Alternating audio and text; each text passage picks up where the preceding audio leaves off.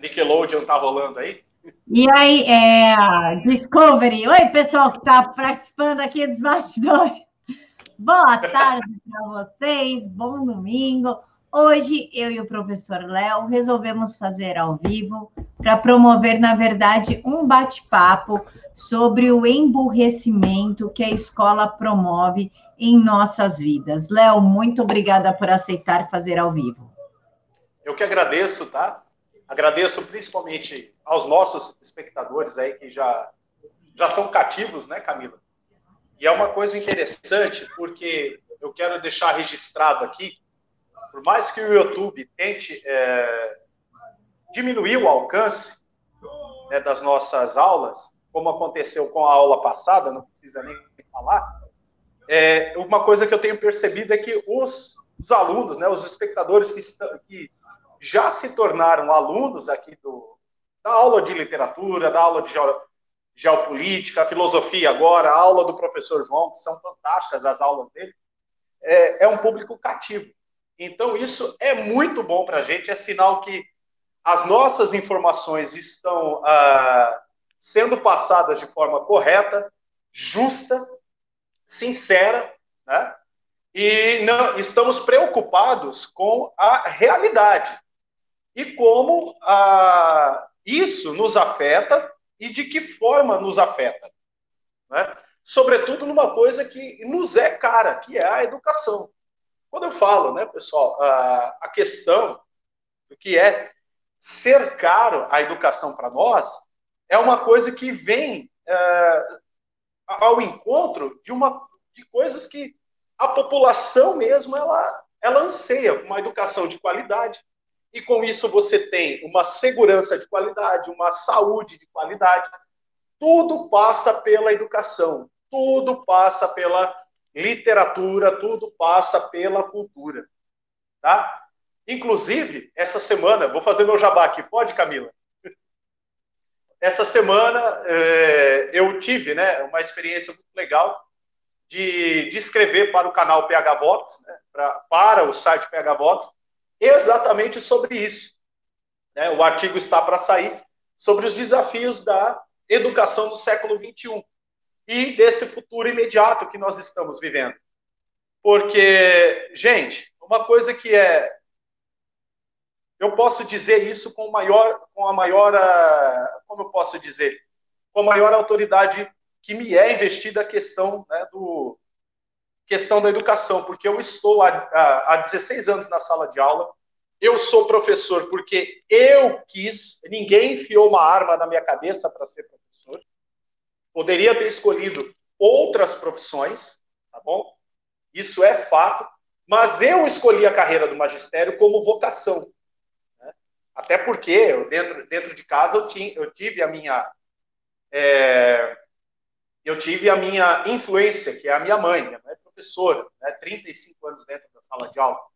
Estou caminhando para. Então, eu comecei muito cedo como professor, eu comecei com 17 para 18 anos. Então, isso, esse tema, né, desse livro, O Emborrecimento Programado, do John, do John Taylor, né, Gato, eu estou falando por conhecimento de causa. Então, a aula hoje é baseada dentro de conhecimentos de causa, assim como né, foi a aula passada do livro Contra a Escola, né, uma educa por uma reflexão de uma educação liberal, clássica. Né? Nós faremos também, na verdade, uma continuação da aula passada. Então, é uma aula 2 sobre o que é a perspectiva de uma educação emancipadora de fato, uma educação liberal, como você pode trabalhar, de que forma você pode trabalhar. Camila, você tem alguma coisa a dizer é, para nós? Não, só para o pessoal participar, agradecer a presença aqui do Michel, que é o moderador do PH Vox, da Brenda, Natália e Ejapa, que são as nossas moderadoras, ah, da Sônia, do meu primo, né, que é Caco Siqueira, mas ele escreve Brasil Novo por, por Caco Siqueira, o Jorge, a Val, a Sônia, e dizer para vocês, o pessoal que me pergunta sobre livraria, eu não tenho livraria e não sei como funciona eu pego os links pela Amazon, tá, pessoal? Quem tem livraria, a professora Paula Marisa, Valéria Bernardo, Lilo Vlog, é, Terça Livre, nossa, o PH, que mais tem? Nossa, um monte tem livraria, cara. É até difícil, mas eu não tenho, tá? Então eu não sei como funciona o sistema. Prontinho, Léo, o microfone é seu. Pessoal, então bora lá, né, para a nossa aula. O livro Emburrecimento Programado é uma coisa interessante, porque quando você olha ele, né, claro que o, o autor, o John Taylor Gatto, ele é um professor norte-americano radicado no estado de Nova York, né, dos Estados Unidos.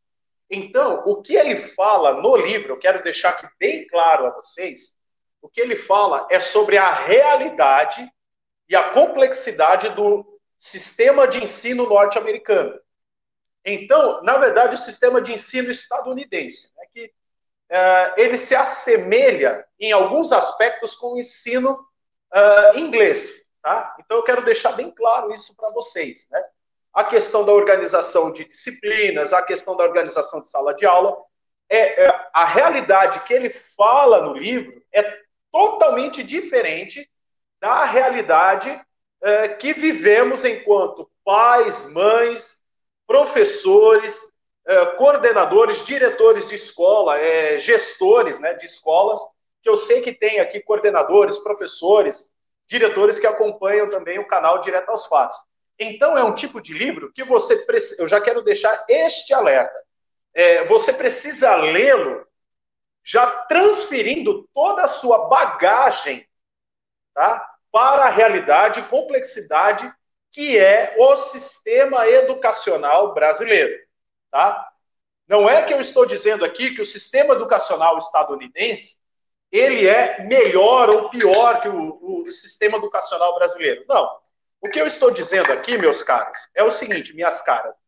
Nós precisamos entender que literaturas como esta, né, do John Taylor, do, Pascal, do professor John Taylor, do professor Pascal Bernardin, uh, e tantos outros uh, que se debruçam a entender o real problema né, da sociedade através da educação, eles falam de realidades na qual eles vivem. Então precisamos pegar é, o que está escrito ali e enxergar, fazer um exercício, né, não só de significação e é, significante, mas também da nossa realidade. É o que o professor Olavo de Carvalho sempre diz. Né? Nós temos aqui a significa, é, nós estamos acostumados a trabalhar somente com a, a significação e o significado. Porém, precisamos entender o que é o significante, o que é a leitura da realidade.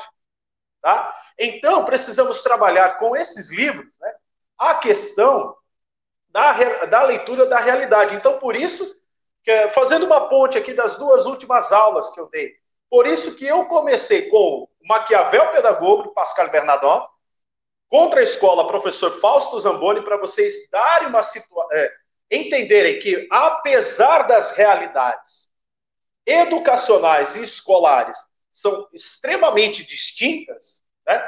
extremamente distintas no sentido assim, cada realidade é uma.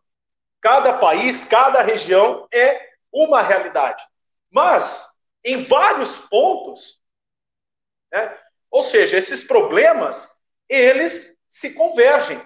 E, e quando nós lemos Pascal Bernardin, quando nós lemos o, o, o Fausto Zamboni. E quando lemos né, John Taylor Gatto, que é o livro em análise agora, o emborrecimento programado, o currículo oculto da escolarização obrigatória, muitos pontos são convergentes. Por quê? Passa pela a questão familiar, passa pela questão ética, passa pela questão moral, tá? passa pela questão da sistematização. E todo este processo serve. Né? Olha que interessante, esse jogo semântico que ele faz. É um, é, não é um emburrecimento natural da coisa. Ele é programado para que se haja com naturalidade sem você perceber. E é interessante quando você uh, começa a perceber, todo este dito emburrecimento já está implantado e para reverter toda esta situação é uma coisa é assim não digo impossível, mas é muito difícil. Por que é muito difícil, gente? Porque você olha uma coisa assim, já estabelecida. E as pessoas, quando já estão, aí no caso, o, o sistema, o método está estabelecido, e as pessoas que estão inseridas nesse método, nesse sistema, já vou explicar para você o porquê eu estou dizendo método e sistema. As pessoas chegam ao momento que não conseguem mais perceber que elas não estão fazendo parte desse método e desse sistema que nos emburrece de forma programática. Elas são partes, ou seja, já está implantado e suplantado em seu subconsciente, em seus subconscientes, tá? Já passou do córtex cerebral frontal, da, do lóbulo cerebral frontal, da memória curta. Já estamos falando aqui de memórias inconscientes e subconscientes, ou seja, já está programado há muito tempo. E esta programação não é uma programação descartável, tá? Não é um método, uma sistemática descartável, como você vai lá, tira um arquivo de um pendrive, de um HD externo, do HD do seu computador. Não, estamos falando de um sistema, de um método, no qual a programação dele não é abrupta, tá? Não é. Ela é fruto de anos, anos e anos, décadas, tá? De experiências, sem ao menos, sem ao menos você perceber. Ok? Camila, você quer falar alguma coisa sobre?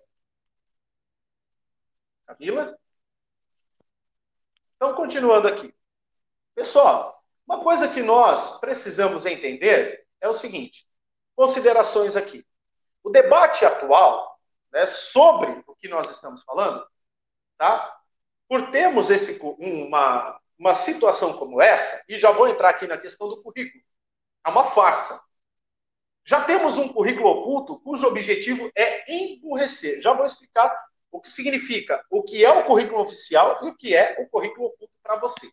Tá? De onde surgiu essa ideia, tá bom? E nenhuma mudança nos conteúdos podem né, reverter os efeitos macabros disso daí.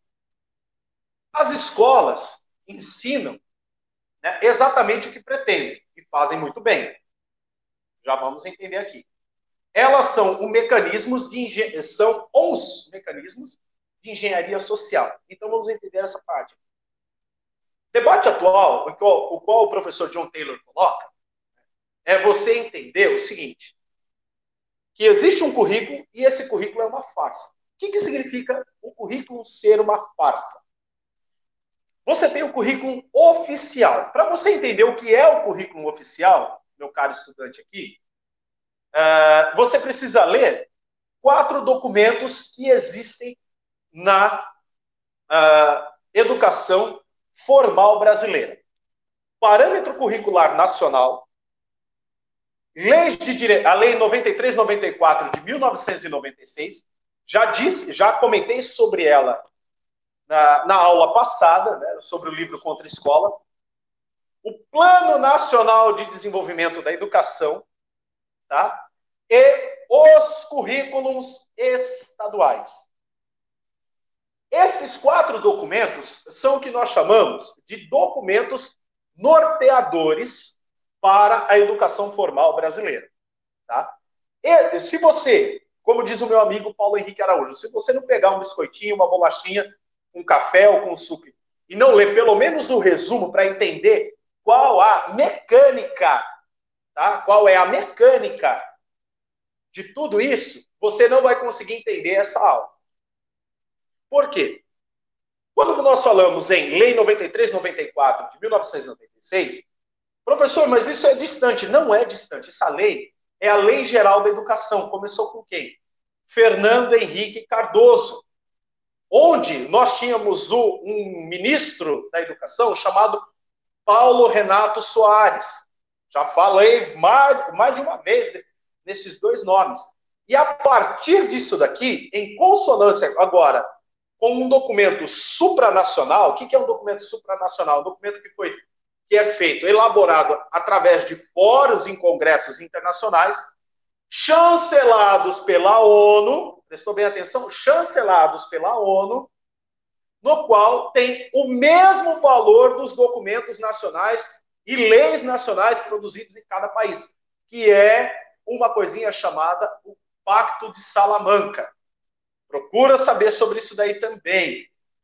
Porque a Lei 9394, a LDB, a Lei de Diretrizes e Bases, de 1996, tem como premissa também o famigerado Pacto de Salamanca.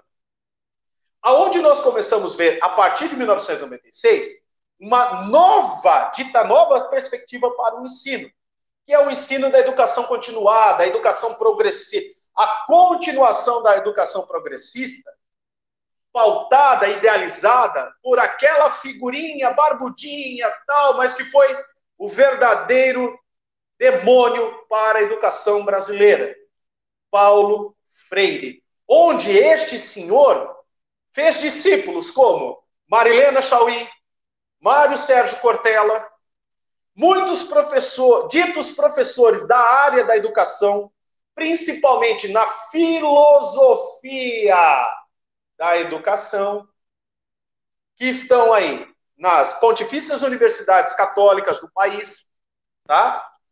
Universidades estaduais e universidades federais. Por exemplo, na USP, a Faculdade de Educação da USP, não sei por que existe Faculdade de Educação, mas tudo bem.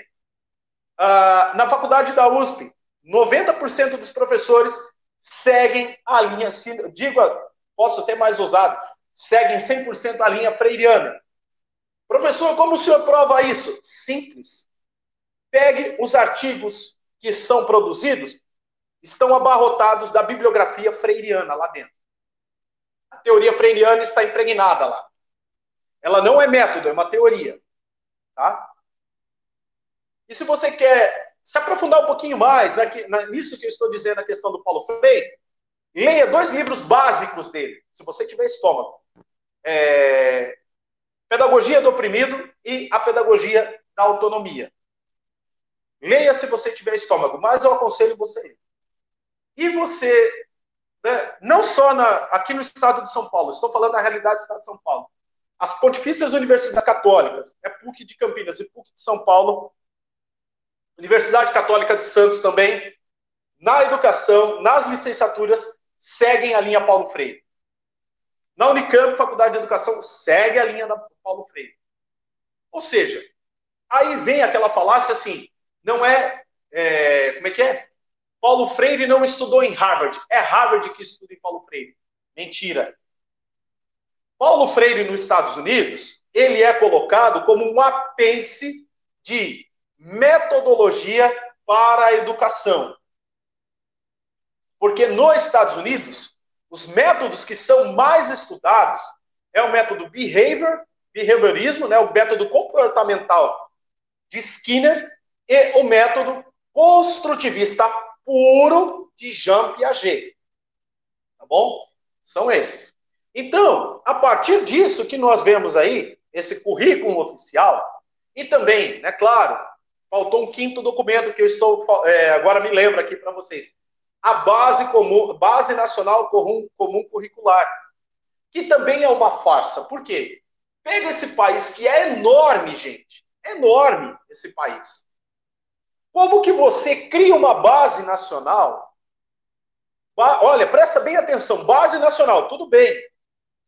Você tem um parâmetro, mas não tem como você medir uma base nacional comum, ou seja, aquilo que eu ensino aqui na minha cidade, como professor, por exemplo, falando aí da questão da realidade, né? que a galerinha gosta de falar, o contexto de realidade. Eu vou ensinar na minha cidade, Santa Bárbara do Oeste, região de Campinas, interior de São Paulo, não é a mesma coisa que eu vou ensinar lá no interior do Amazonas, por exemplo, no município de Guaitá, no Amazonas, São Gabriel da Cachoeira, Presidente Figueiredo, no Amazonas, Tá? Não tem como, gente.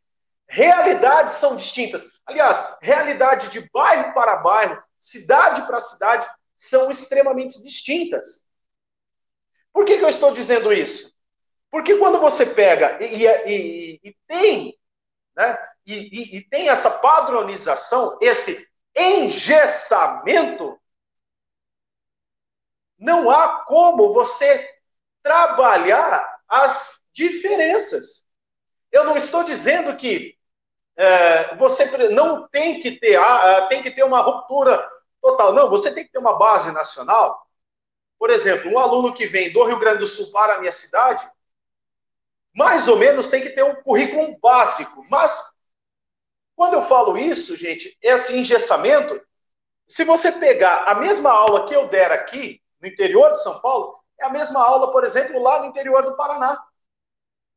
E o professor falar que ele tem essa, como eu posso dizer, essa liberdade é mentira. É mentira. Por quê? Prova. Prova.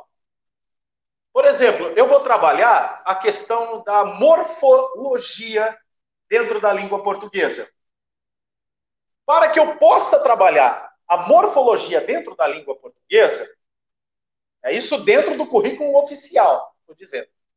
Eu tenho que trabalhar aos moldes construtivistas porcos, tá? os moldes porcos construtivistas, e dentro da perspectiva do Paulo Freire.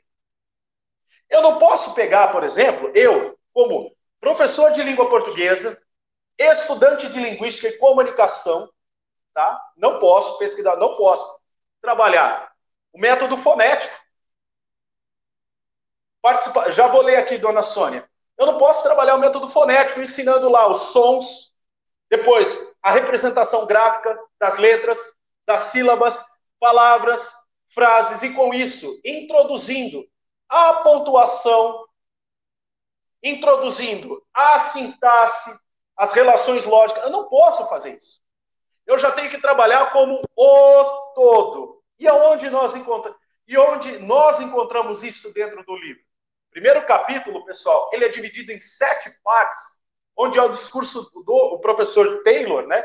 Quando ele ganha o prêmio de melhor professor do estado de Nova York, tá? Então, é uma crítica que ele faz, é, já contextualizando com o livro. É, por quê? O ensino, ele precisa partir do simples, a assimilação do simples, para o mais complexo. E aí você pega, por exemplo, por que, que a educação aos moldes japoneses dá certo? Porque eles partem desta premissa. A premissa, você ensina o mais simples para o mais complexo. E isso é em todas as áreas da educação japonesa. É um exemplo, o Kumon. Por que o Kumon, né? O método Kumon deu certo. O método Kumon deu certo. E dá certo. Por quê? Quando você ensina matemática, qual é a premissa do Kumon? Você ensinar o raciocínio uh, nas quatro operações básicas. Ficou bom nas quatro operações básicas? Agora a gente começa teorias de conjunto. E as teorias de conjuntos da mais simples para as mais complexas. Porque dentro da língua portuguesa, eu não posso começar, por exemplo, na alfabetização de criança, o método fônico. Ensinar o som, significação do som, tá? O significado. É, por exemplo, a palavra aqui, ó, caneca. É a palavra caneca. Mas antes de ensinar o que, que significa a palavra caneca, por que, que eu não posso ensinar ah, o, os sons do abecedário primeiro? as diferenças, a fonética. Né? Aí eu posso ensinar sílabas. Aí, das sílabas, os arranjos das letras e das sílabas, aí a representação, o significante, a representação do real.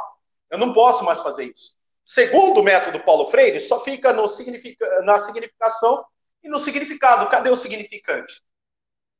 Não há. Então, por isso que você olha né, toda esta sistemática do ensino, toda esta sistemática do ensino, e com isso você ah, tem como resultado o aprimoramento do analfabetismo funcional. Por quê? Simples de te responder. Porque só fica no plano abstrato, não vai para o plano concreto. Só fica na significação e no significado, não vai para o significante. O concreto, a realidade. Tá? E aí, nós entramos naquilo que é o currículo oculto. Tá? O currículo oculto, o que, que é? É o que há de intenção mesmo. É o que está por, por detrás das linhas. Participação aqui, ó. O inciso 1 do artigo 4, caput do inciso 6, obrigam os pais a matricularem os filhos. Vou falar agora sobre isso aqui, Michel. Então, por isso que é chamada a obrigação, a, a escolaridade obrigatória. Tá bom? Já vou responder isso daí que você está falando, explicar. Na aula passada, Michel, assista a aula lá sobre o contra-escola. Na aula passada, eu disse o seguinte: que até a década de 30, onde começou a ideia da escolarização obrigatória no Brasil. Estado Novo, Getúlio Vargas, quando ele cria em 1942 o Ministério da Educação e Cultura. Até então nós tínhamos o Departamento Nacional de Educação Básica e Superior, advindo do departamento do, do, do Ministério Imperial de Educação Básica e Superior onde ainda nós tínhamos uma presença forte daquilo que nós podemos chamar de escolas confessionais católicas. A partir de 1932, com o golpe do Estado Novo, Getúlio Vargas é, faz mais ou menos igual Marquês de Pombal faz em 1798 em Portugal. Expulsa os jesuítas e nacionaliza todas as escolas e universidades. Quando eu falo expulsa os jesuítas, o que o Marquês de Pombal fez, expulsa os jesuítas da direção das escolas, colocando lá pessoas civis. O Getúlio Vargas, quando ele cria o Ministério da Educação, por isso que eu faço esse contexto com o Marquês de Pombal, ele faz o seguinte: ele toma para si todas as rédeas, centraliza o poder num único órgão, todas as rédeas, a partir daquilo ali, são todas as diretrizes para a educação. Porém, ainda ele conserva algumas coisas que nós podemos chamar de educação mista. Um misto de compulsório, que no caso é obrigatório, e num misto de liberdade. Mas a educação compulsória brasileira, ela começa a tomar uma verdadeira forma a partir de 1971, com o governo Médici, onde você acaba com todos os exames admissionais porque até então, o que era compulsório no Brasil era um ensino primário. Você tinha por prioridade ensinar as pessoas a lerem e escrever. Aí, o ginásio e o colégio era opcional. Então, você tinha a liberdade de fazer um clássico, um científico e chegar até a universidade. E uma coisa interessante que também no capítulo 1, né, já vou falar sobre isso, ele vai criticar, vai criticar de forma contundente isso. Aí, a partir de 1998, 88, Michel, nós temos de fato a educação compulsória. Né? Mas, até então, a educação compulsória ela era obrigatória a partir de seis anos de idade. A partir de 2005, com a revisão da LDB, né, da Lei 93-94 e do Plano Nacional de Desenvolvimento da Educação, começa aos quatro anos e nove meses. E a educação básica começa aí. Então, quanto mais cedo você é obrigado a enviar as crianças para a escola, mais cedo esse sistema colocará as suas garras na população. E agora você entende, Michel, por que da bronca, do asco que essa turma tem sobre a questão da liberdade do homeschooling. Coisa essa que está aí pertinente à educação, a, a, por conta aí da pande, do pandemônio Xing Ling, da, da epidemia Xing Ling, né? Nós estamos vendo que o homeschooling poderia ser, poderia, né, um método de ensino que poderia uh, já estar há muito tempo no Brasil de forma institucionalizada né, e de forma uh, sistematizada. Prova disso, o Brasil é signatário do homeschooling no Pacto de São José da Nicarágua de 1992. Mas por que não se discute o homeschooling como se deve aqui nesse país? Simples de responder. Extremamente simples de responder.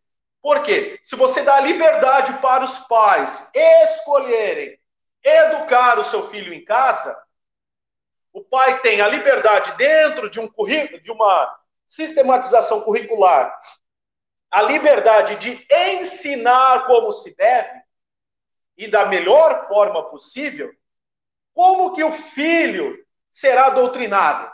Como que o filho espalhará as ideias em que este currículo porco, tá? Este currículo porco que nós temos no país, eu falo que é porco mesmo, porque na verdade você não ensina nesse currículo, você só repete como um papagaio de pirata, tá? É por isso que fala aqui, olha só, não há mudança de conteúdo, né? Prova disso, a fragmentação das aulas.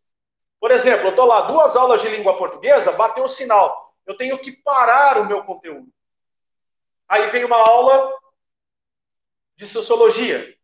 E para tentar resolver isso daí, aqui no Brasil criou a tal da interdisciplinaridade multidisciplinaridade e transdisciplinaridade.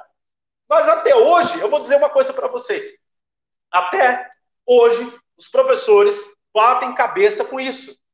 Por exemplo, dentro da aula de língua portuguesa, eu já ouvi o absurdo de diretor e coordenador. Eu ouvi, eu vi e ouvi. Eu não estou falando de outros.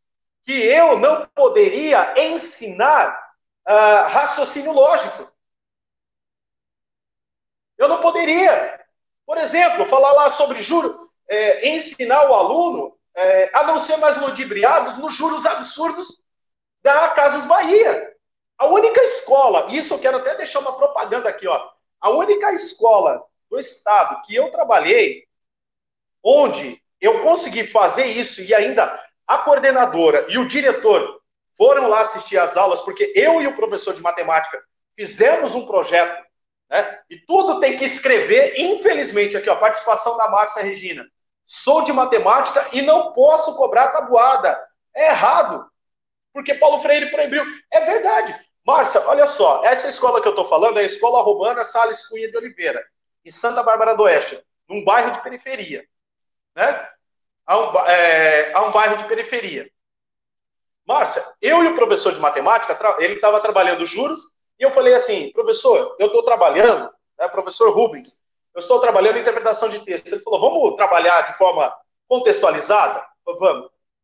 Eu ensinei os, os meninos a calcularem, é, interpretar o, o carnezinho das Casas Bahia e as propagandas.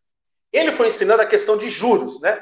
Valor real, valor com juros, juros acrescidos, e como que não, mesmo pagando poucas parcelas, ainda está pagando juros.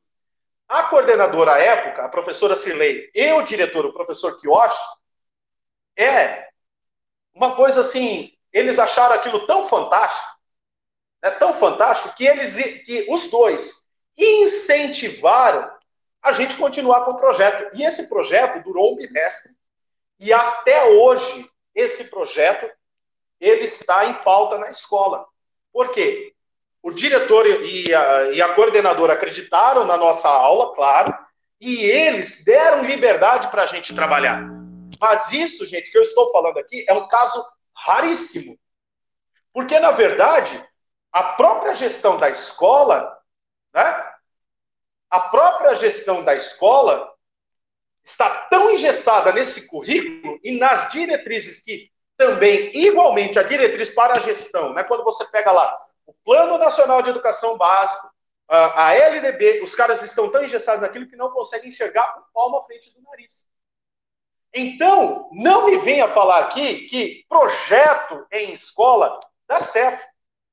Capítulo 1 do livro, capítulo 2, ele vai trabalhar muito isso, essa questão. Né? E o mais interessante é que quando a escola fala muito bem esse papel, porque a escola está desempenhando bem esse papel. Que não é nem, ah, como diz aí os teóricos freirianos, né, a educação tecnicista. Não. A educação tecnicista ainda ela te leva para um fim. Quando você pega a teoria de Dewey e ler o que é a educação técnica de fato, ela te leva para um fim, o processo te leva para um fim. Mas o que nós estamos vendo é uma educação tecnocrática. Nós estamos em, é, é, dentro da escola, nós estamos vendo uma educação tecnocrática e burocrática somente. Ou seja, é repetir o que o currículo quer e preencher papel. Somente isso. Então, né? Olha só, estou dando aula agora com Covid nas casas das crianças e tem pai que não quer que o filho volte à escola. Estão acordando. É fato, porque eles estão vendo, é, professora Márcia, que a realidade tá, é totalmente distante do academicismo que a escola tem pregado. E se você coloca para o seu coordenador e para o seu diretor esta realidade, você é taxada de reacionária, você é taxada de tudo isso. Por quê? Antes de tudo isso, é o que eu disse na aula passada. O que nós estamos vendo, olha só que interessante, é o que Antônio Gramsci dizia em 1942. Não tomemos mais as fábricas e sindicatos, tomemos as escolas e jornais. A partir do momento que você, né, contextualizando tudo isso com o que eu estou dizendo, a partir do momento que você tem um órgão centralizado e centralizador, né, no caso aqui em questão de instituição da educação, que fazem as leis, a escola, a comunidade, que aí, a partir do capítulo 4, capítulo 5 do livro, o professor vai falando, a escola, ela não é mais é, prestadora de serviço para a comunidade do bairro da, ou da cidade a qual ela é inserida. Ela é uma prestadora de serviço para, os, para o Estado. E quando eu falo Estado, é o município, Estado, Distrito, no caso do Distrito Federal, e para a União.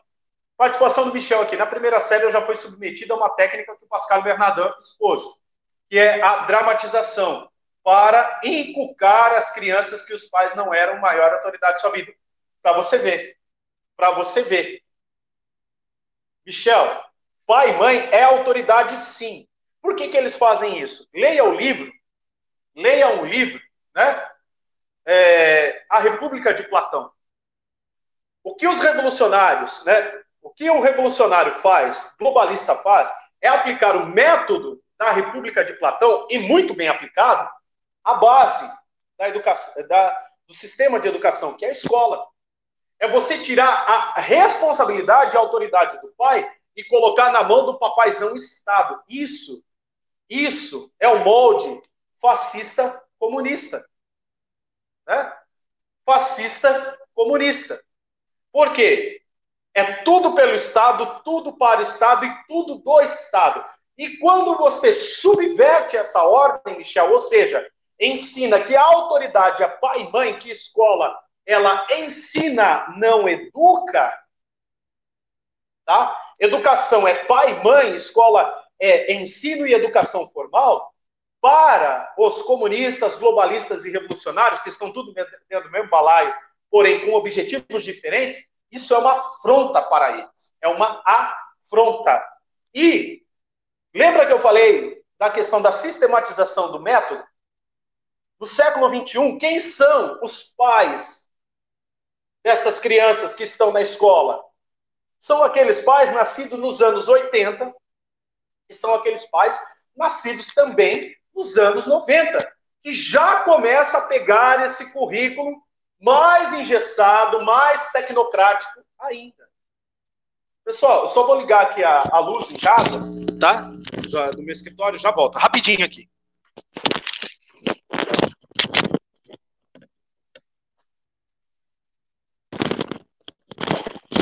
Pronto, voltei.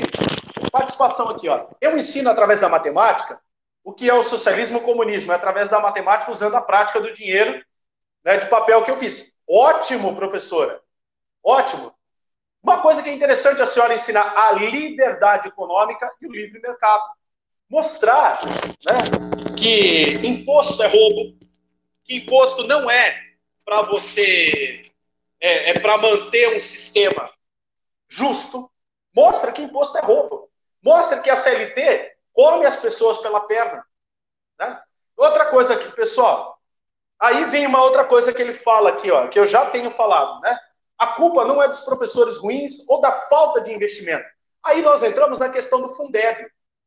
Por que está toda esta discussão da questão do Fundeb permanente? Simples. Porque o Estado, ele provê a manutenção deste currículo, a manutenção desse sistema. Se o investimento, como nós vemos, fosse uma coisa de verdade, de fato, o Brasil não estaria nas últimas, ou até na última colocação do PISA. Uma coisa interessante que em 1970, né? Aliás, até a década de 70, os Estados Unidos não tinham um departamento central, o MEC deles. Cada estado, cada município, ele tinha a sua liberdade na questão educacional. Né? E aí você tinha os Estados Unidos como os top 10 dentro da educação. Foi os Estados Unidos man, é, criar, criar o, o, é, o Departamento Central de Educação, o MEC deles, começou a cair. Mas a gente está falando cair no nível alto. O Brasil não tem mais onde. Então, aí uma perguntinha aqui. O que fala do livro da filosofia socioconstrutivista? Está ligado, está ligando no assunto, ou está ligado no assunto? Ah, é, Brenda, para você entender o que, que é o construtivismo na educação, você precisa ler Piaget. Vá lá ler na fonte. Piaget. Vá lá ler na fonte, Piaget. E aí você faz um contraponto com o socioconstrutivismo porco, tá? Que Paulo Freire fala. Inclusive, eu tive um professor na faculdade, né, o professor Silvio de Oliveira Júnior, teve aula com o Piaget. Ele mesmo falava no curso de linguística aplicada.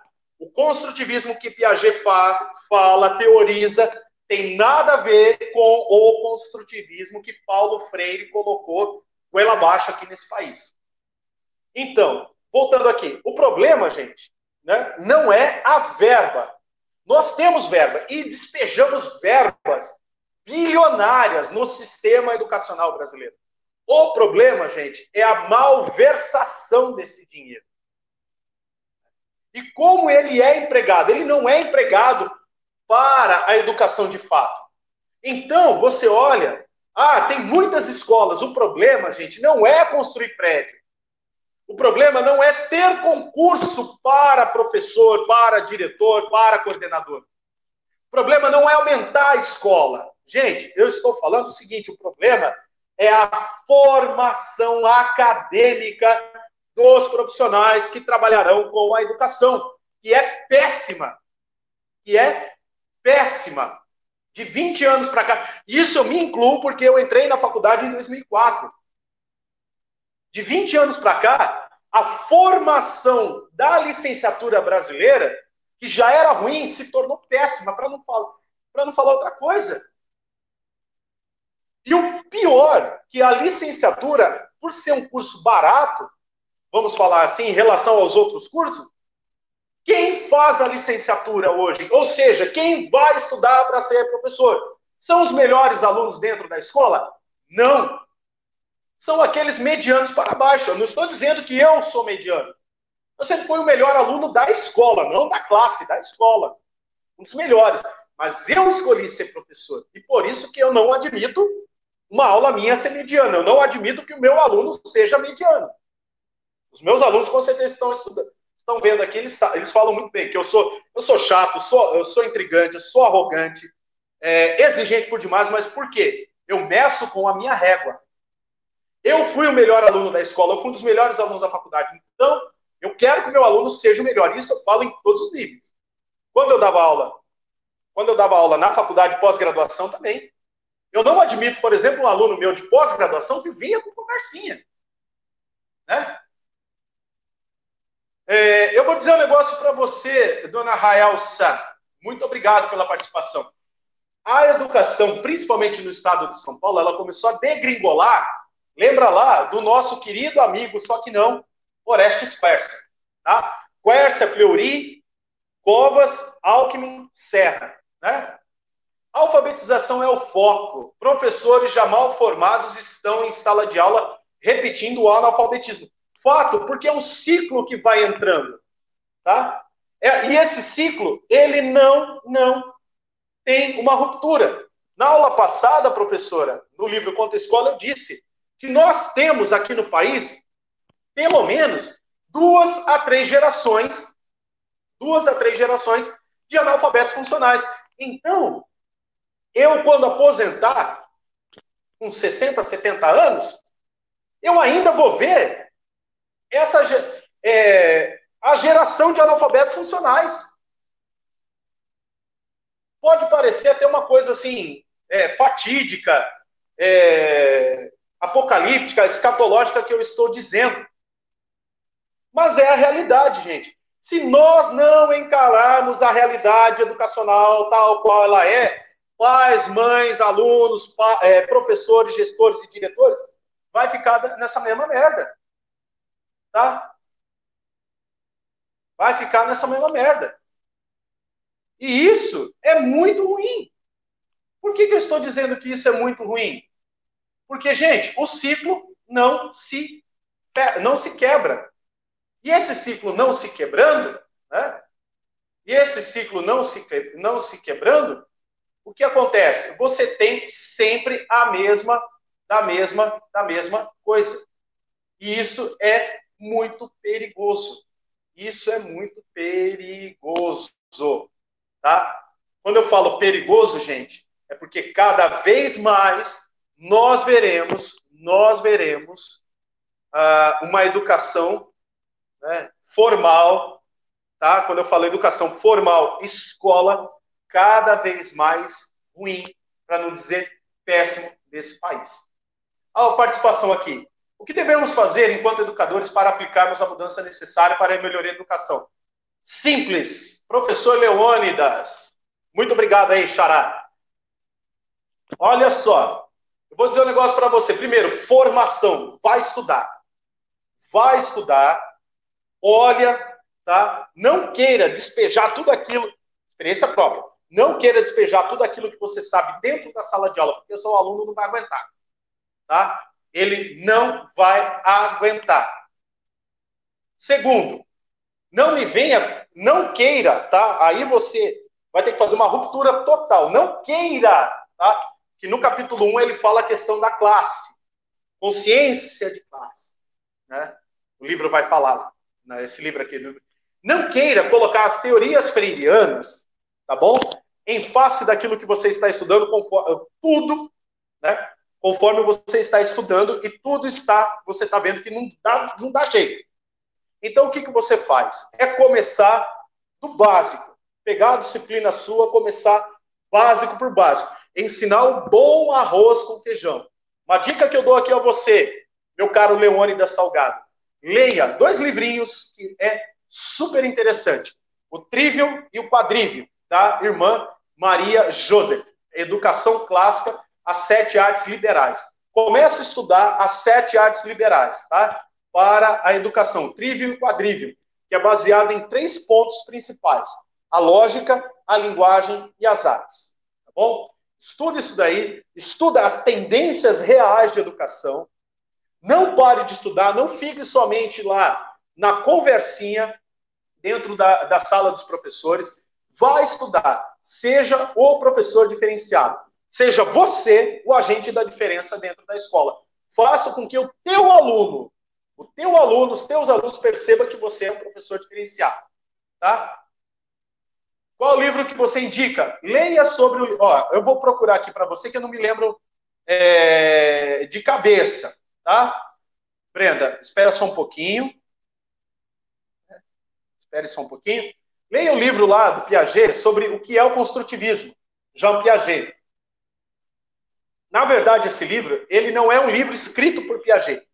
É uma compilação tá, das aulas do professor Piaget que os alunos fizeram, tá?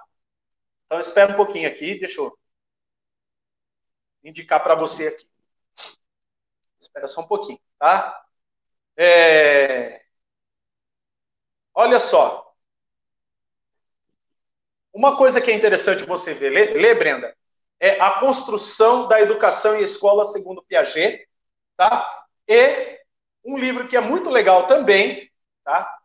Espere só um pouquinho, tá, gente, que eu vou é, eu vou, vou responder a, a Brenda aqui para você, tá? Para vocês aqui. O livro que ela perguntou do Piaget, tá? Um livro interessante para ler. Que aí você vai entender o que é o construtivismo da educação é, de verdade.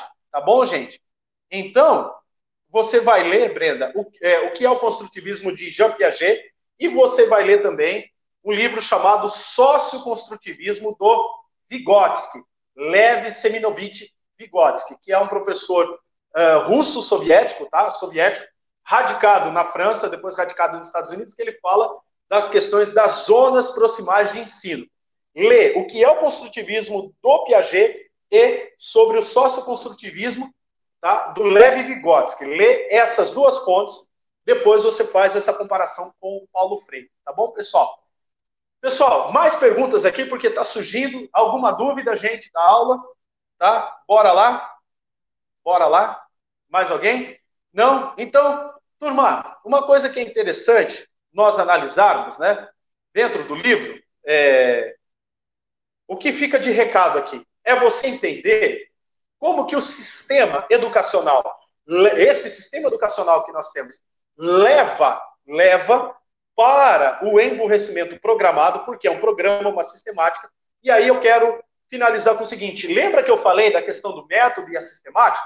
Por que, que vocês acham que existe uma coisa chamada metodologia? O que, que é a metodologia?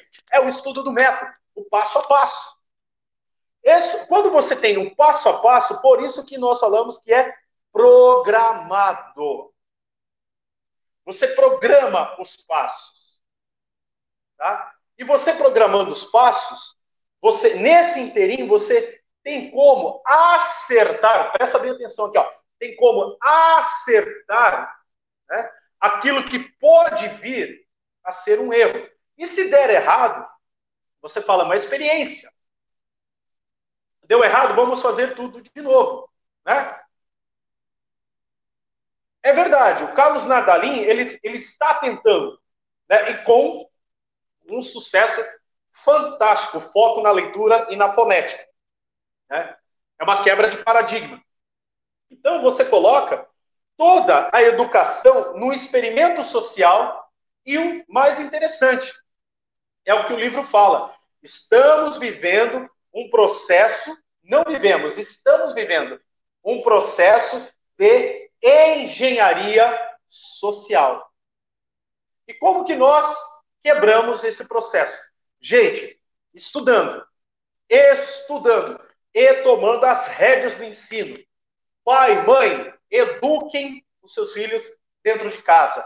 Professores, vão estudar o que interessa, as disciplinas de vocês. Para vocês, um método que é interessantíssimo, que eu disse aqui agora há pouco, o trivium e o quadrivium, né? as sete artes liberais. Estudem esse método e apliquem as disciplinas de vocês.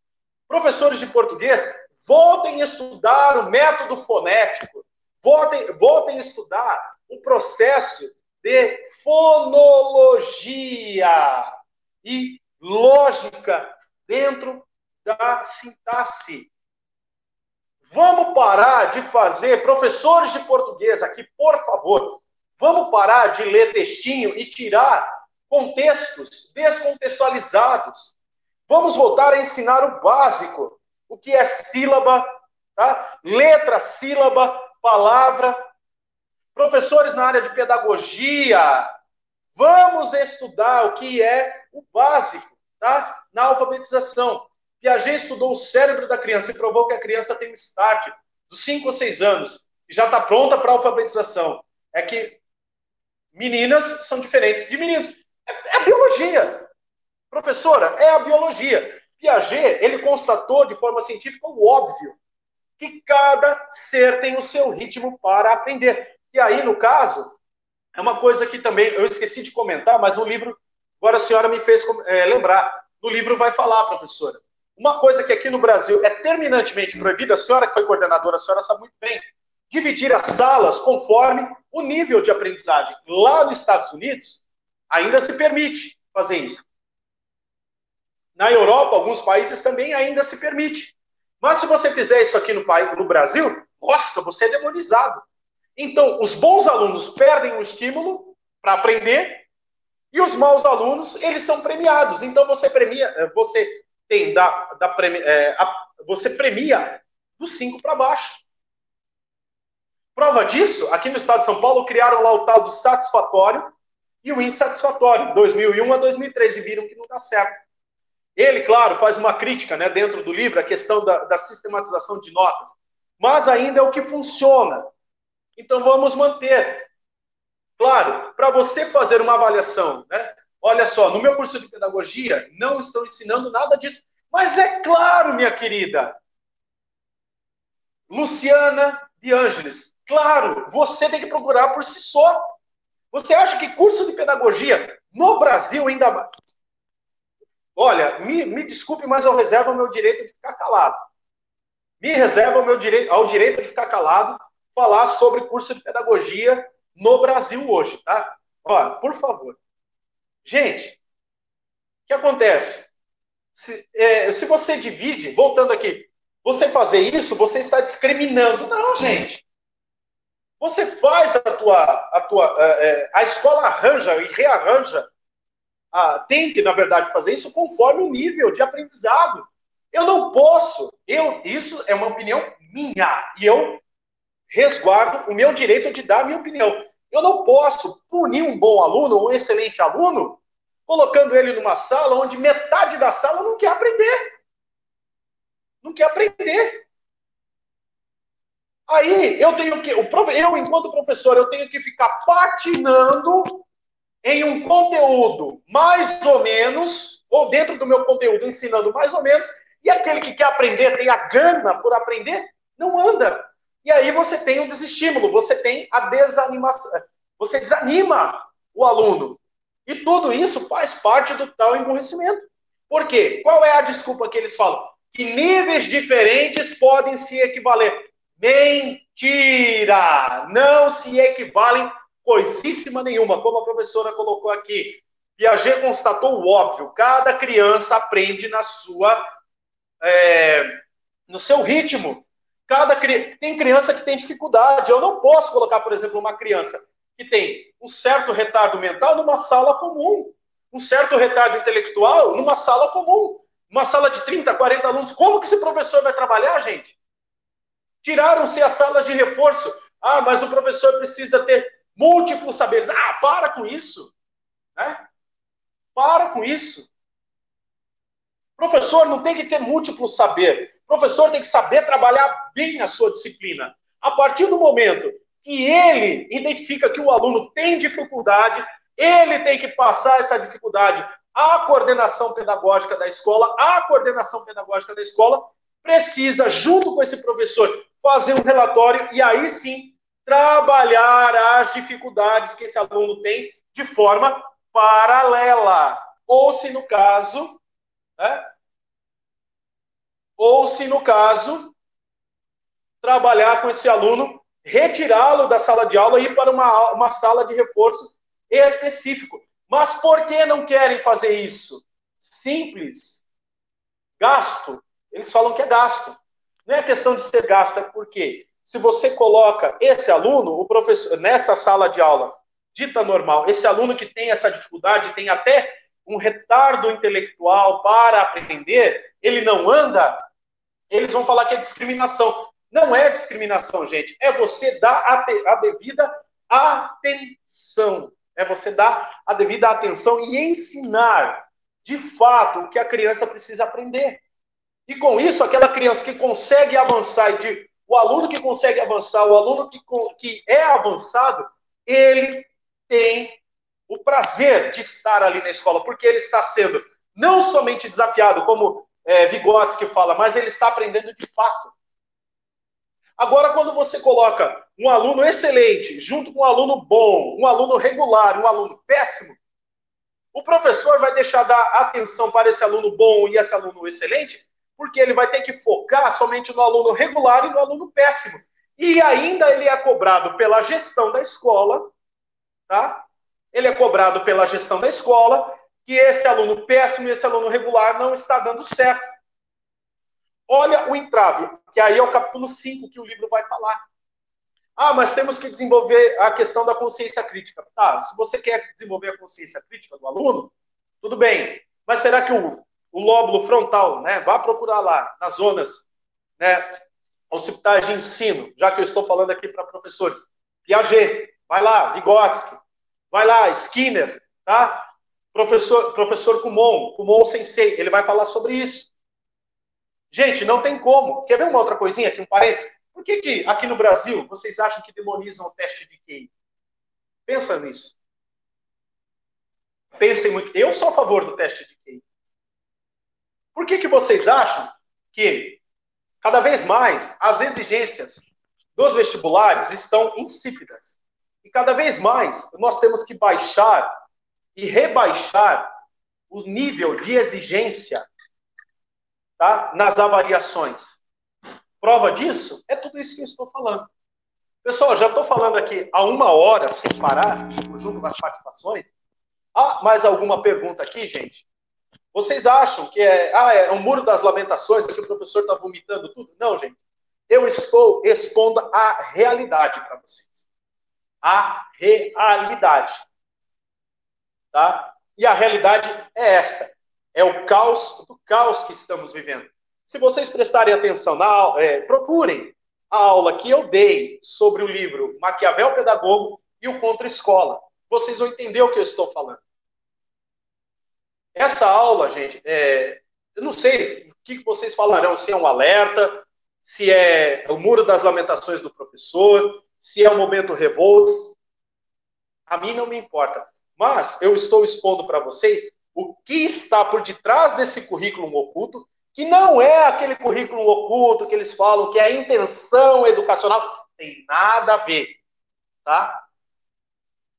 Pessoal, mais uma vez eu digo aqui a vocês, para vocês entenderem o que é a sistematização, ou seja, o que é tá, o ensino brasileiro, peguem pelo menos o resumo.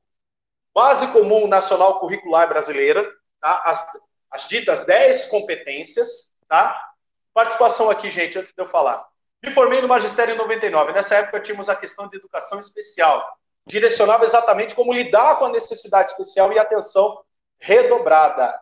Atenção e empenho para a alfabetização. Verdade.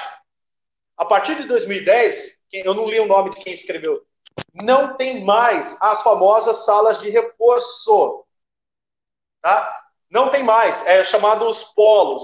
E esses polos também não existem mais. Hoje tudo está dentro da sala de aula regular.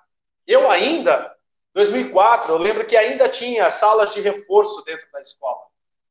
Exatamente, professora Márcia. Tem um capítulo no Brasil Paralelo que fala isso. Pessoal, voltando aqui, então, para vocês entenderem o que é de fato a educação brasileira, leia na questão é, formal, na questão das leis. Base Nacional Comum, Comum Curricular, o resumo dela. Não precisa ler toda. Vocês não têm obrigação. Lei 93, 94, 1996, sobre educação básica brasileira. Resumo dela. Plano Nacional de Desenvolvimento da Educação. E leia sobre o Fundeb, Pacto de Salamanca, Pacto de São José. Tá? Para vocês entenderem, o Pacto de Salamanca é o resultado que nós estamos vendo na escola hoje. O Pacto de São José, que o Brasil é signatário, que ele assina autorizando no país o homeschooling. Mas hoje, por que o homeschooling ele não é, é tão difundido? Por conta disso que eu estou falando. Aliás, difundido não, perdão. Ele não é, é, é, quase que inatingível. Ele é difundido, mas quase que inatingível no, no, é, dentro do sistema educacional brasileiro. Porque eles fazem de tudo para te embarrear. Gente, tá aqui a Camila que não me deixa mentir, que a mãe dela é advogada. Para você entrar com o homeschooling, você tem que fazer um pedido no fórum. Aí, assistente social, psiquiatra, psicólogo do fórum faz uma entrevista com você. Eles visitam a sua casa, você tem que montar uma, uma baita de uma estrutura e, quem sabe, talvez é numa, num pretérito, é, pretérito, não vou dizer, no futuro do pretérito do subjuntivo, eles autorizarão vocês a vincular o nome dos filhos a uma escola. E detalhe, você não prepara a sua avaliação. Quem prepara é o professor da escola. Quem prepara é o professor da escola. Você não tem a liberdade de preparar a avaliação naquilo que você ensinou ao teu filho e apresentar para o professor. Ele valizar. Não, avalizar e validar. É o professor. Então, o teu filho vai fazer a mesma avaliação que um pimpolho ou um pentelho está fazendo lá de qualquer jeito dentro da escola. Vocês entendem por que, que nós, é, necess, é, é, é urgente nós brigarmos pela uh, questão da regulamentação de fato e a desburocratização do homeschooling nesse país. Não são todos que estão preparados, mas já comecemos a nos preparar para isso. Tá? Para vocês terem uma ideia, quando começou essa, essa coisa, essa celeuma, eu estava dando aula no estado. Eu tive que falar assim para todos os professores da escola que eu dava aula. Gente, não é assim homeschooling, não é qualquer um que está preparado. Para. Vocês não perderão o emprego de vocês. Para de ser besta, para de ser idiota. Comprar esse discursinho. Tive que falar isso dentro, gente, dentro de uma sala de professores. Olha o cal, olha aqui o nível que chegamos, né, de inteligência do magistério. Mais alguma participação, Camila, que nós temos aí? Eu quero mostrar o livro para eles. É um livro curtinho, gente. É facinho páginas, de né? ler. É uma sentada você lê. É 133 páginas somente. É, é bem facinho de ler. Então, comprem, o link está aqui na, na caixa de informações. E, Léo, você falou da aula de reforço, né? Ai, me arremeteu ao meu passado. Eu estudava num colégio que à tarde tinha aula de reforço. Então, eu tinha que cumprir matemática, física e química, que eu sempre fui péssima nessa porcaria, cara. E aí a gente tinha que ficar numa sala uma hora e meia de cada matéria. Resultado. Ah, minha mãe não gastava dinheiro com professor particular e eu conseguia passar em todas as Uma turma reduzida, um professor que já vinha preparado para isso, não era, muitas vezes não era o professor regular, não era o professor regular. E detalhe, o professor do reforço, o professor regular, os caras se conversavam todo dia. Por quê? ou toda semana. Por quê? O professor regular ele tinha que saber a quantas anda, a quanto andava a, a, evolução do aluno no reforço, e o professor do reforço ele tinha que dar uma prestação, né, um feedback para o professor regular, porque é, o professor regular que dizia se, man, se mantinha o aluno ou ó, um, mês de aula já está legal, retorna ele para a sala.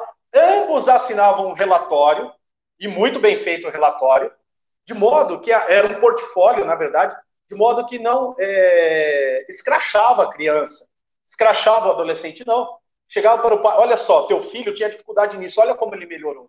Era um prêmio. Esse relatório era um prêmio. Hoje, eu, Camila, uma experiência, olha só, experiência minha.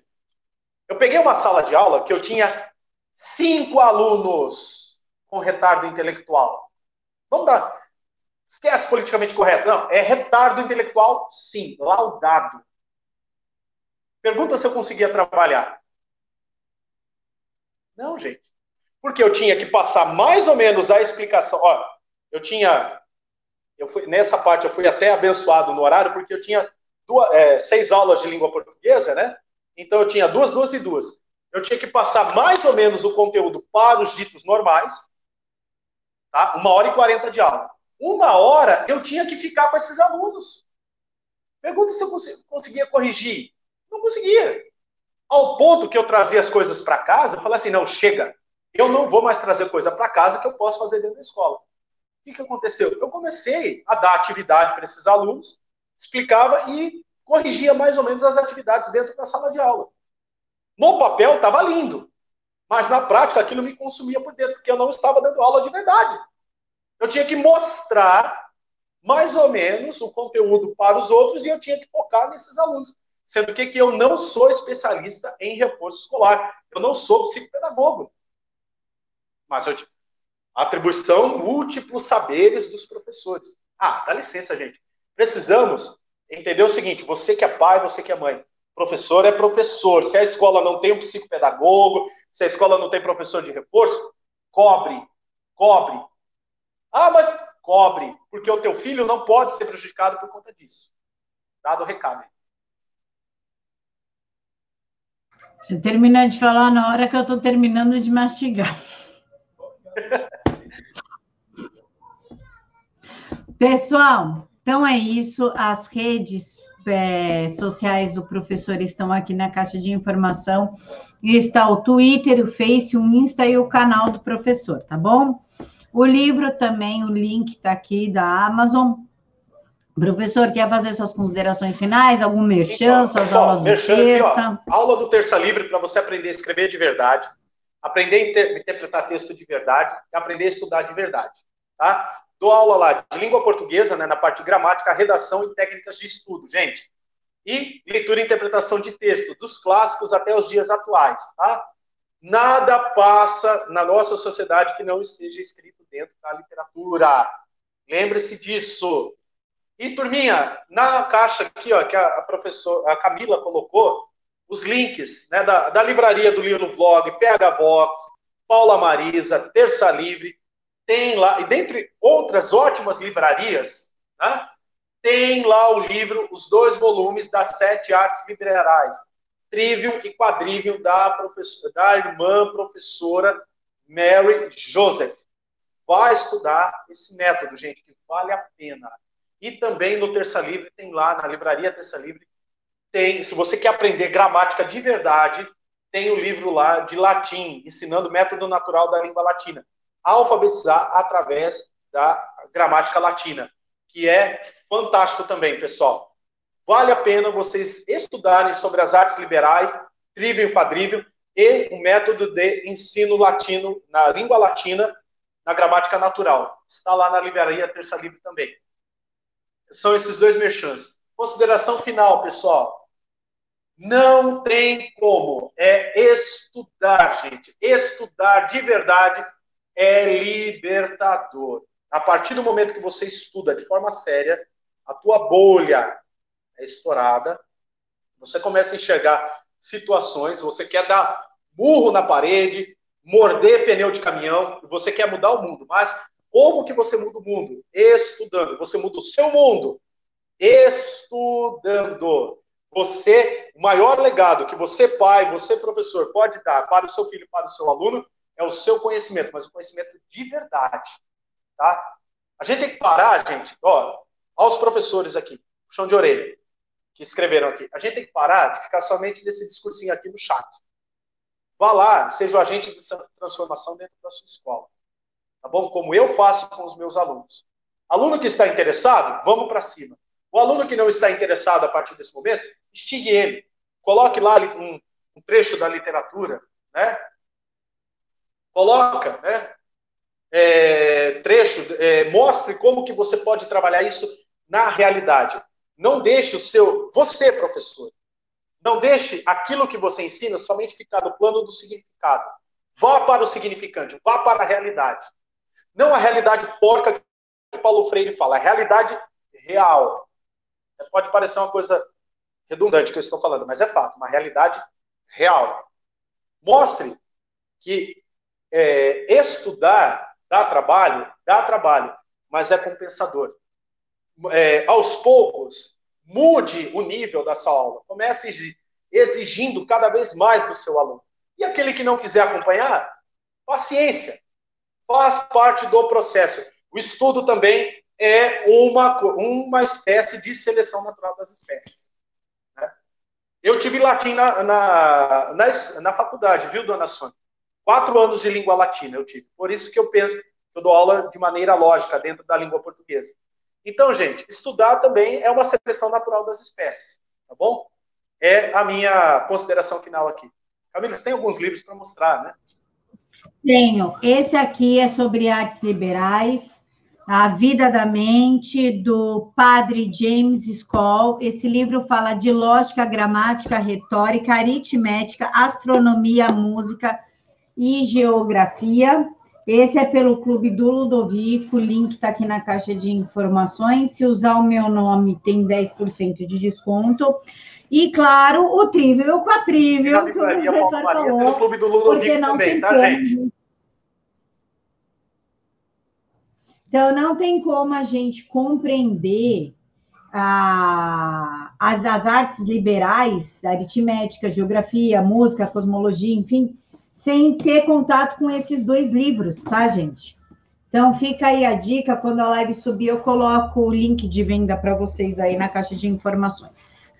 É só isso, Léo. Claro, Podemos eu encerrar? que, mais uma vez, né, tem gente que vai falar que é muro das lamentações, que o professor está bravo, que o professor está estressado, né, né, né, né, né, mas o que eu estou apresentando para vocês aqui nesta aula é a realidade. Não tem como nós trabalharmos as questões técnicas de ensino se não nos depararmos de fato, o que é a realidade do ensino no Brasil.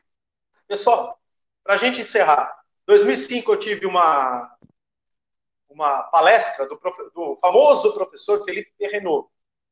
Inclusive, indico aqui o livrinho dele, 10 novas competências para ensinar. É um guia fantástico para você aprender como ensinar, tá? Ele disse o seguinte, que o sistema brasileiro não é ruim. Porém, a forma com que se trabalha dentro do sistema brasileiro é de educação é ruim. Então, torna o sistema ruim. O professor suíço disse isso. Ele perrenou. Então, é, o livrinho dele, 10 novas competências para ensinar, vale a pena você que é pai, você é professor, também ler esse livro, que ele fala assim, de uma é, gestão de ensino, como ensinar, como dividir o tempo para ensinar, para aprender, de uma forma bem prática, bem tranquila, tá, gente? Então, pessoal, é isso. Assim que o vídeo subir, eu vou disponibilizar na caixa de informações. Então, voltem em torno de 25 minutos. Todos os links de todos os livros que o professor tratou, já anotei tudo aqui. Fiquem com Deus, que Jesus os abençoe imensamente. Mil beijos no coração de todos. Ah, e ontem teve aula do professor João sobre a independência dos Estados Unidos. O link também está aqui. Vai tá aula, beijos, gente. Vai beijos. Lá, vai lá. Beijo, gente.